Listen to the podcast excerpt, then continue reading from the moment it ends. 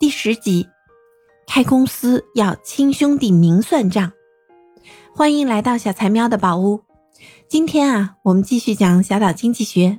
在上一集的故事里，A 借于给了 B 和 C 之后，B 和 C 他们都织了网，A 收到了利息，B 和 C 的生产效率呢也提高了。很快啊，岛上就有了储蓄。于是 B 提议创立一家合伙公司。三个小伙伴聚在一起，讨论了他们可能会遇到的风险，然后啊，下定决心开干。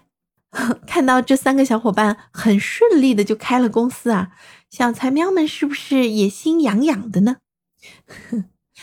其实啊，当我们打工人积累了一定的职场经验，有了资源、人脉、资金的时候，很多人都会想拥有一份自己的事业，但是。往往当我们信心满满想要开创事业的时候，最先跳出来反对你的人，往往是你的父母或者亲密爱人。为什么呢？当然是因为创业第一有风险，第二很辛苦。这又累又有风险的事，如何让你的家人放心放手，让你去打拼一番呢？我们就来看看，如果你想开创一份自己的事业，你要考虑什么？接下来我们会从行业、团队、运营模式、财务四个方面来一起帮您捋一捋。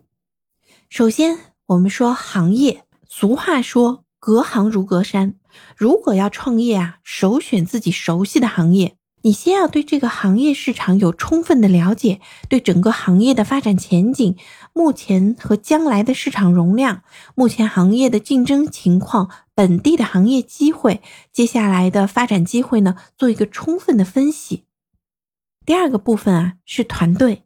现在都不是单打独斗的年代了，成也团队，败也团队。一个好的团队是成功的基石。那么，团队的组成。最基础的会有这样子几位角色：运营管理、产品研发、市场拓展。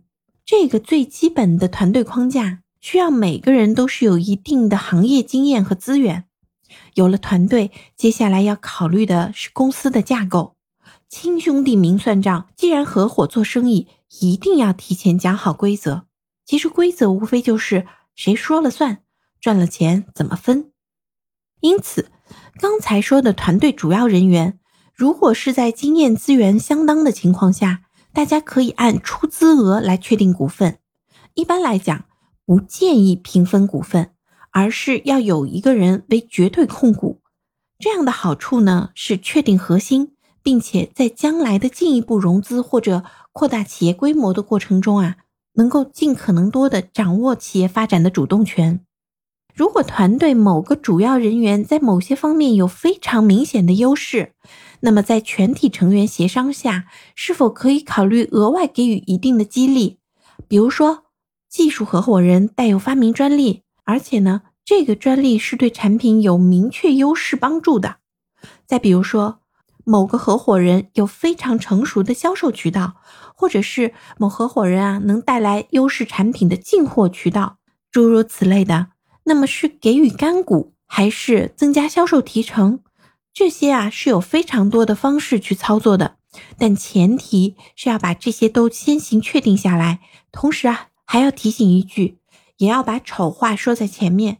如果这些优势在什么情况下界定为失效了，那么失效该如何处理？是收回干股，还是降低提成？然后把这些给其他有额外贡献的人呢？很多人说啊，朋友之间一怕借钱，二怕合伙做生意。其实把规则先定好，确定好核心，避免扯皮，是合伙成功的基石。好啦，今天的解读就先到这里，在下一集的解读中，我们继续把另外两个要素啊和大家捋一捋，敬请期待哦。